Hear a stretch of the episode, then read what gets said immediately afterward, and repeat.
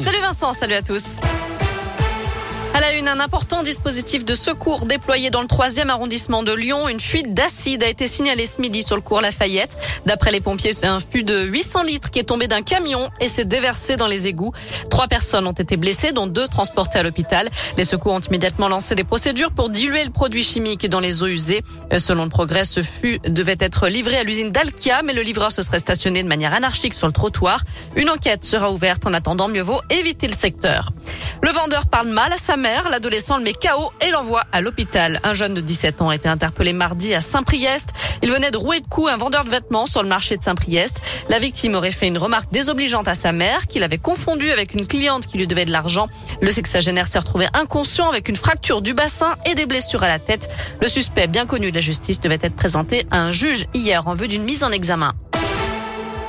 Dans le reste de l'actu, l'hommage national à Hubert Germain aux Invalides. Emmanuel Macron a présidé une cérémonie militaire en mémoire du dernier compagnon de la Libération qui est décédé à l'âge de 101 ans. Le chef de l'État présidera ensuite la cérémonie d'inhumation le 11 novembre à l'Arc de Triomphe et au Mont Valérien. Le retour des Gilets jaunes ce week-end. Les appels à manifester se multiplient sur les réseaux sociaux. Ils prévoient de réoccuper des ronds-points. Ça fait suite à l'envolée des prix des énergies. Les tarifs réglementés du gaz ont augmenté notamment de près de 60% depuis le mois de janvier.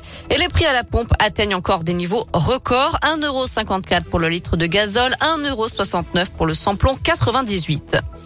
C'était annoncé depuis quelques semaines déjà. Les tests de dépistage du Covid sont désormais payants pour toutes les personnes non vaccinées et les personnes qui ne présentent pas d'ordonnance.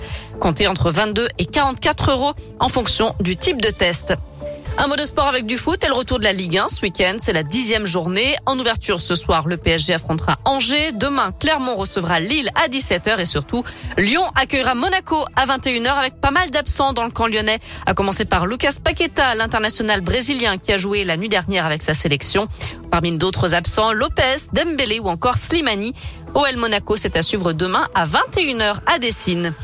Enfin, avis aux skieurs, le glacier des Deux Alpes ouvrira prochainement. Vous pourrez chausser les skis et dévaler les pistes de la station iséroise du 23 octobre au 7 novembre.